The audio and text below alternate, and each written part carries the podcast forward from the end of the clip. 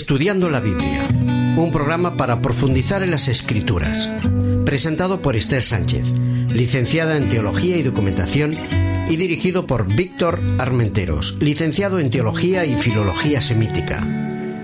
Estudiando la Biblia.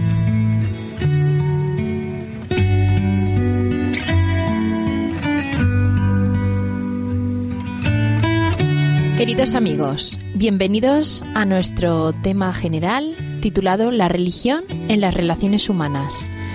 Nuestro cuarto programa lo hemos titulado El matrimonio y de este concepto vamos a hablar con ayuda de, como siempre, Víctor Armenteros, a quien damos la bienvenida, y una serie de colaboradores. Hola Esther. ¿Cómo estamos? Muy bien, muy bien. Además hoy tenemos un invitado especial, se llama Chicherónico Manescu. Él es un licenciado en teología, es un buen padre de familia, esposo. Nos va, nos va a hablar del concepto de matrimonio. Muy bien. Mm, para empezar, vamos a hacerlo como siempre con una lectura bíblica eh, que encontraremos en Efesios capítulo 5 y versículos del 21 al 33. Leyendo la palabra.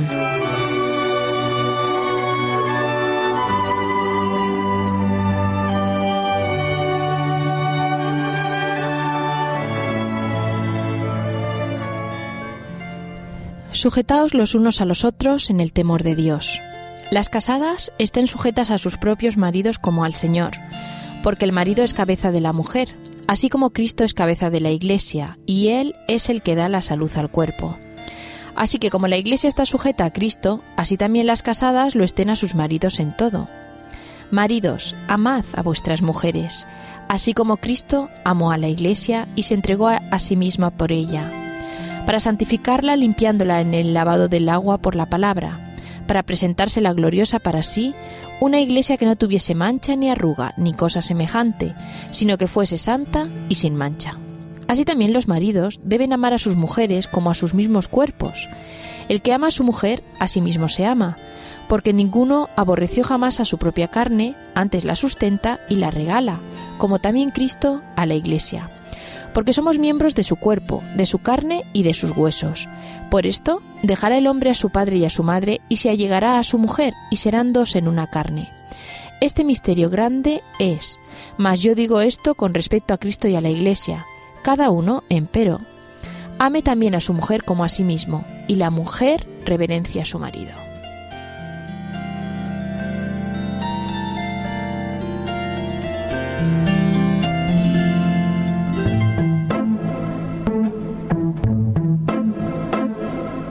Secreto de las formas.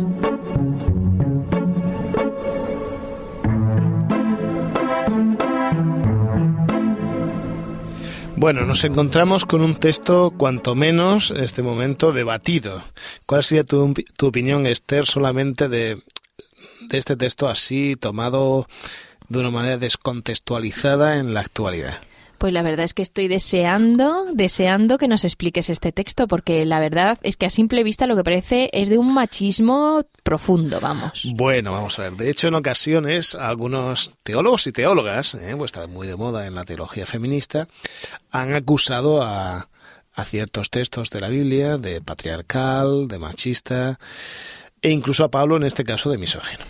Bien, a mí me gustaría en este momento que, que, entremos a hacer un ejercicio importante en cada momento cuando leemos el texto bíblico. Y el ejercicio es el de introducirnos en la mente del autor, si es posible, y de los destinatarios del texto. Una vez que nos introduzcamos, veremos cuál es el mensaje que se puede aplicar a nosotros, a nuestros días. Sí, pero Bien. la verdad es que el primer hombre machista debió colgarse esto en la pared de su habitación. Bueno, porque... de, de, hecho es un texto que se ha usado y se sigue usando eh, de una manera, a mi manera de entender, un tanto equivocada para argumentar diferencias entre hombre y mujer de una manera mm, destacada. Mirad, en, en, aquel momento de la cultura nosotros encontramos varios niveles muy claros diferenciados socialmente.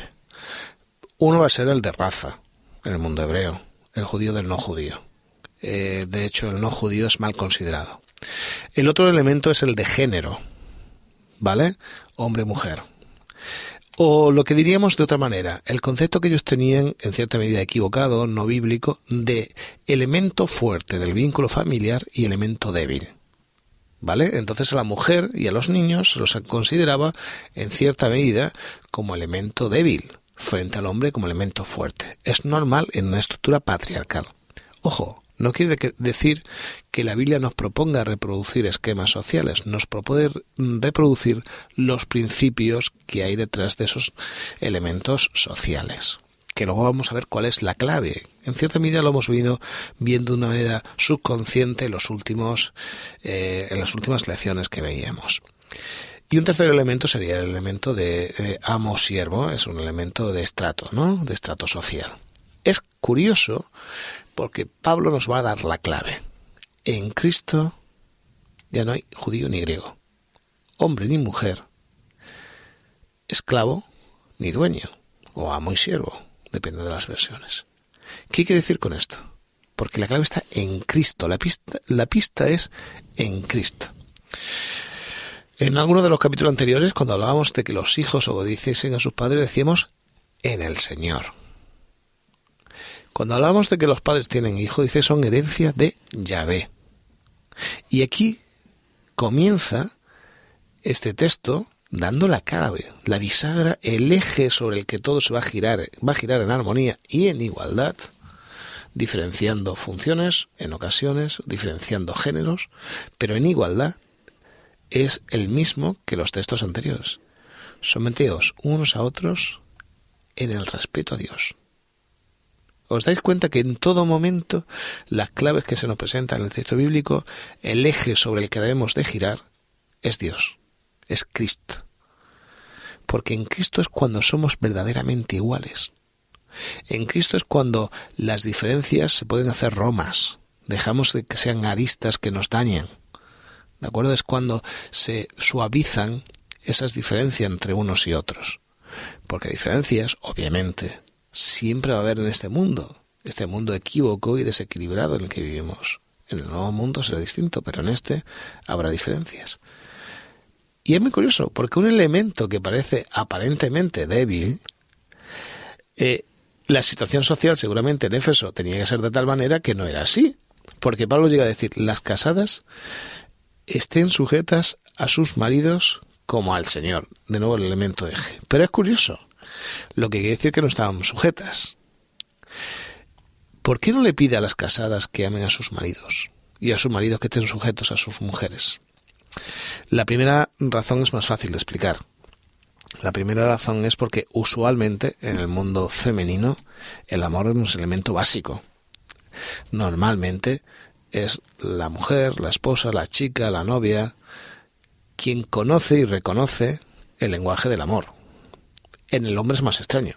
Entre otras cosas porque ambientalmente no es educado para comprender el lenguaje del amor, el lenguaje del diálogo, no tanto, o normalmente no tanto como las chicas. De hecho, pues eh, igual que el proceso de formación de una chica en la infancia está vinculado en ocasiones, no siempre, pero en ocasiones con elementos propios de este lenguaje, del lenguaje del amor, del lenguaje del afecto, del lenguaje del hogar. El de chico no. Son elementos exteriores. Tiene que aprender ese lenguaje. ¿Por qué se dice que se sujete? Estamos viviendo en un momento convulsionado en el mundo griego. Es un momento en esta zona de Asia en que hay cierta presión social, ¿vale? Cierto interés en que se desmantelen ciertas estructuras es por eso que a decir, sujetaos, pero sujetaos como al Señor. Es decir, soy buenas cristianas. Pues comprendéis vuestra relación con Dios. Bien. Este, este nivel, plantearlo con vuestros esposos. Dialogad con Él, como habláis con el Señor. Hablar. Hacer cosas en común, tener proyectos comunes. Y a los esposos. Amad a vuestras esposas. Aprended del lenguaje que no habéis aprendido seguramente en la infancia, porque Cristo ama a la iglesia. Y si Cristo es la cabeza, si Cristo es el eje de toda relación, Él suaviza las cosas y nos coloca sin perder identidades, sin tener que someternos a cada uno en su lugar, con su género y con sus características. Esa creo que es la clave para muchos de estos textos. En Cristo.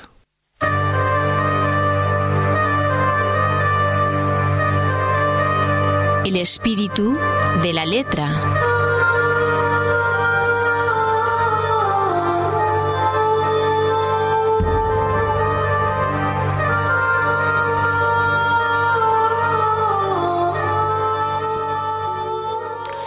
Queridos amigos, tenemos como con nosotros como invitado a Chichirónico Manescu. Él es licenciado en teología. Ah, buenos días. Buenos días, me alegra estar contigo. Él es de Rumanía, pero ¿de qué ciudad de Rumanía? De, de Vaslui, se llama Vaslui, de Rumanía. ¿En qué zona más o menos? Es eh, en Moldavia situado. Muy bien. Es una uh, zona muy bonita, ¿eh? Muy bien. Tenéis que ver, tendríais que ver eh, los ojos cómo le brillan cuando habla de, de la zona. Tienes familia además, ¿no? Sí, tengo una familia, bueno, que me gusta hablar mucho de ella en cuanto a las um, experiencias y los aspectos muy bonitos que pasamos en nuestra familia. Muy bien. Una esposa, dos, ni dos niños. Y claro, una familia con dos niños. El uh, menor uh, se llama Adeline, tiene cuatro años, y el mayor uh, ayer cumplió nueve años. Ah, muy bien, pues le felicitas de, de nuestra parte, ¿eh? Muchas ¿eh? gracias. Eh, además es genial porque tú nos vas a hablar hoy del, del matrimonio, el concepto de matrimonio. en la Biblia. Bien, ¿cómo definirías tu matrimonio de- desde una perspectiva cristiana? ¿Cómo los cristianos ven el matrimonio? Bueno, y yo creo que a través de las épocas y el matrimonio ha superado todas las dificultades ideológicas y filosóficas. Así que um, hoy quiero decir que um, el matrimonio es una institución de origen divina. También creo con uh, toda mi firmeza que es un símbolo de la relación de amor y vida que existe entre el Señor y su iglesia.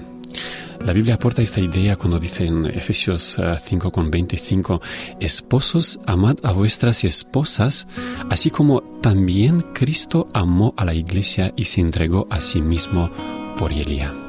Qué idea tan bonita, ¿verdad? Es, es la expresión máxima del amor, ¿no? Ujú. De igual manera que Dios, que es amor, ¿no?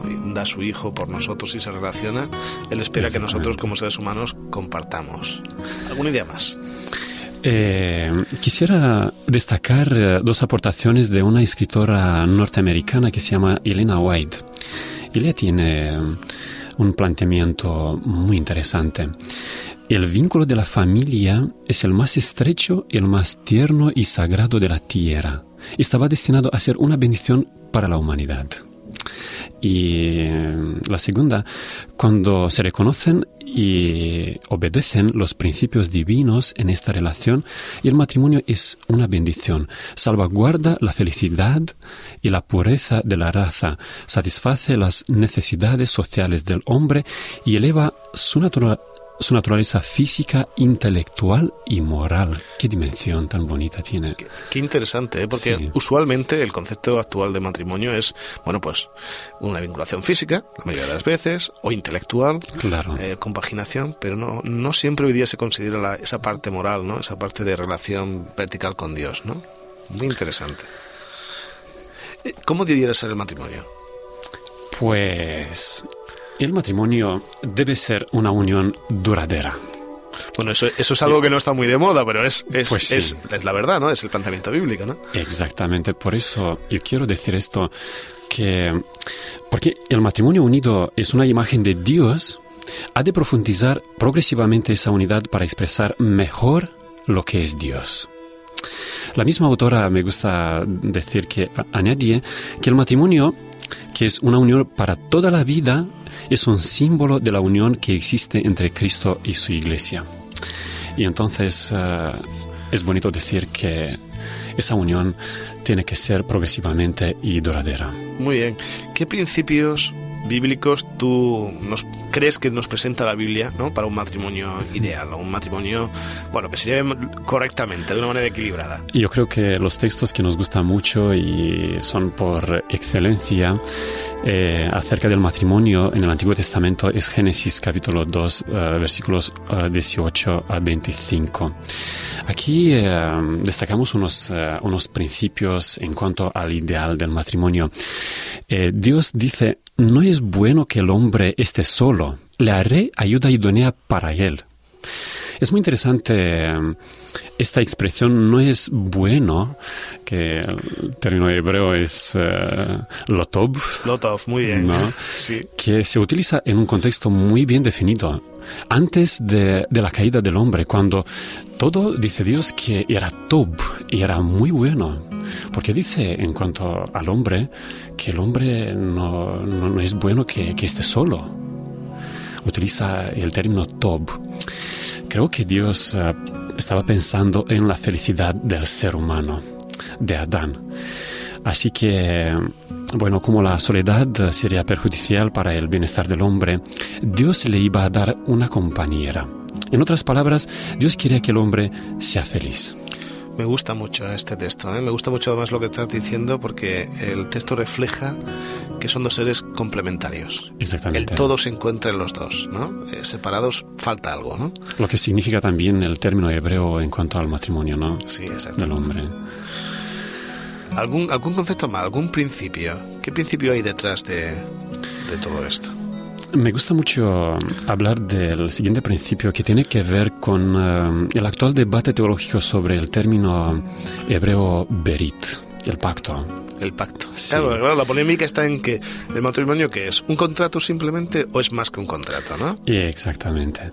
Y entonces, uh, ¿el matrimonio es un contrato o un pacto? Cuando hablamos de un contrato, bueno, esto puede ser como una alianza que se establece entre dos personas donde, bueno, la parte espiritual no está implicada. Y hablar tan, solo de un sentido contractual con estipulaciones y multas significa mutilar el sentido bíblico del matrimonio. Por consiguiente, quiero decir que el término berit adquiere una dimensión especial en el contexto bíblico y está más cerca del campo semántico de pacto que de contrato. Entiendo que no, hay, eh, no existe una diferencia léxica entre pacto y contrato en el empleo del vocablo berit, pero sí que se manifiesta una connotación literaria y teológica en el contexto bíblico. Dios instituye el matrimonio y conforma el pacto entre hombre y la mujer. Y entonces la estructura se presenta como tripartita en eh, la que Dios participa también la mujer y el hombre. O sea que la idea es preciosa. O sea, no hablamos solo de dos seres, hablamos de tres. O sea, el puente entre ellos, la unión quizá es, Dios, ¿no? Hombre, mujer y Dios en medio, ¿no? Exactamente. O, en su vida, en el entorno, ¿no? Y por eso es eh, mejor utilizar el, uh, el, término en el sentido de, de pacto.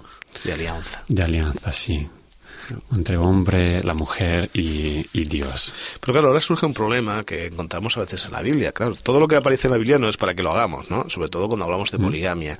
¿Cuál es la opinión del texto bíblico sobre esto, sobre poligamia? Es muy interesante. Eh, Dios uh, dio a Adán una sola mujer como ideal monogámico, tanto simultáneo como progresivo. El matrimonio es una bendición de Dios como con una esposa y no dice con esposas. Muy bueno, está bien. ¿no? A ver, este texto sabes que se usaba mucho en Qumran, ¿sabes? Que decían, mm. lo usaban como argumento para decir que no podía haber más de una mujer, ¿no? Exactamente. Y además el texto dice que y los dos serán una sola carne. Muy bien. ¿Eh? lo que indica hacia um, una estructura monogámica del matrimonio. Yo quería preguntar otra cosa. Ahora está muy de moda hablar de igualdad, ¿vale? De somos somos distintos, pero somos iguales ante la ley, iguales en condiciones, una idea que me parece muy bonita, por otro lado. ¿Qué, qué nos puedes decir de esto con relación al matrimonio? Porque hace falta que lo escuchen. Las chicas lo tienen claro, no siempre los chicos, pero... Yo veo así la familia. En mi familia también pasó esto y es muy importante. Uh, Génesis uh, hace uh, resaltar, Adán dice cuando la ve a Eva, dice que esta sí que es hueso de mis huesos y carne de mi carne. Adán considera aquí a Eva su igual. eh, algo o alguien que tiene la misma sustancia, no que uno mismo es su igual. Eh, cuando Adán dice estas palabras, esta sí, bueno, en una exclamación poética, eh, quiere decir que es una sorpresa para él en cuanto a lo que Dios ah, le ha dado. Eh, a él, ¿no? A él, sí. Me gusta mucho. Y quisiera resaltar esto, casi tendríamos que ir concluyendo, Chicheroni. Eh, pero quisiera resaltar esa idea de igualdad, porque últimamente sabes que vivimos en un mundo un poco convulsionado, ¿no? Y donde hay tensiones y tal. Tú, de lo que has estudiado, así a nivel global, ¿qué crees, consejos prácticos que darías a aquellas personas que comienzan en esta andadura del matrimonio o que llevan muchos años en ella? A la luz de la Biblia. Un, par de, un par de consejos. Creo que es muy importante respetar al, al otro, a tu igual. Eh, hay que buscar siempre las cosas eh, más bonitas que pueden aportar un ámbito, un ambiente muy bonito, muy positivo en la familia. Hay que comunicar mucho, hay que comunicar también los sentimientos los principios de la vida, hay que buscar eh, la mejor manera de vivir, hacer planes con tu familia, con tus hijos, para disfrutar de la vida, porque la vida es muy bonita, es un don de Dios y junto con Dios tú puedes vivir lo mejor aquí, como eh, el matrimonio es un símbolo de la unidad eh, entre, entre Dios, entre Cristo y, y su iglesia, pues hay que disfrutar de esta dimensión del matrimonio ideal. Pues muchas gracias, Ciceroni, muchas gracias por tus ideas. Esperemos que, que nos sean de utilidad. Vamos a seguir este camino lento pero precioso que es el de la relación en pareja. Gracias.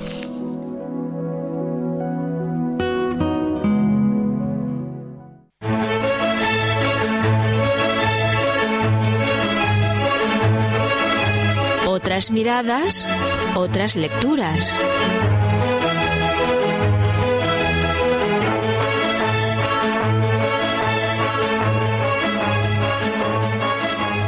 Para la temática que nos ocupa hoy del matrimonio, he traído en esta ocasión dos libros que son muy prácticos, que nos van a poder ayudar en nuestras relaciones matrimoniales.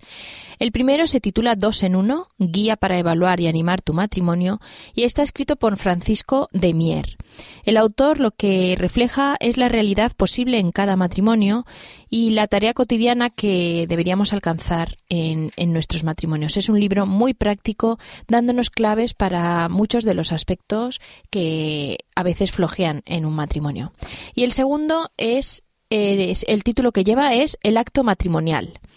Este está más centrado en la belleza del amor sexual, está escrito por Tim y Beverly LaHaye, pero eh, es un libro cristiano y explica mm, toda la relación matrimonial desde un punto de vista cristiano. Es un libro que aconsejo a, todos los matrimonios que quieran eh, comprender eh, un poco más acerca de esta parte del matrimonio.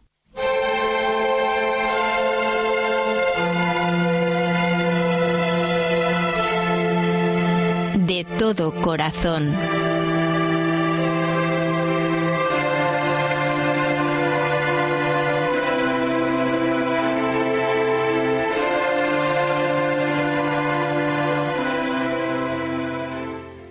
Esperamos haberte ayudado en este nuevo programa que ahora concluye, para lo cual lo hacemos dejándote con una preciosa canción interpretada por Don Moen.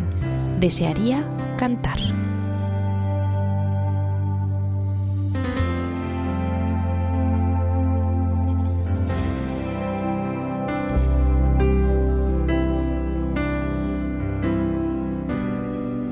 you seem so far away, a million miles or more, it feels today.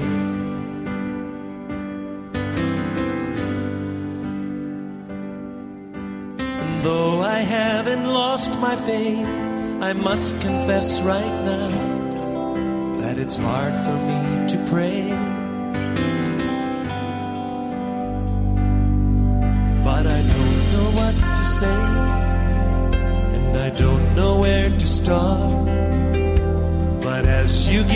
Grace, with all that's in my heart, I will sing, yes, I will pray. Even in my darkest hour, through the sorrow and the pain,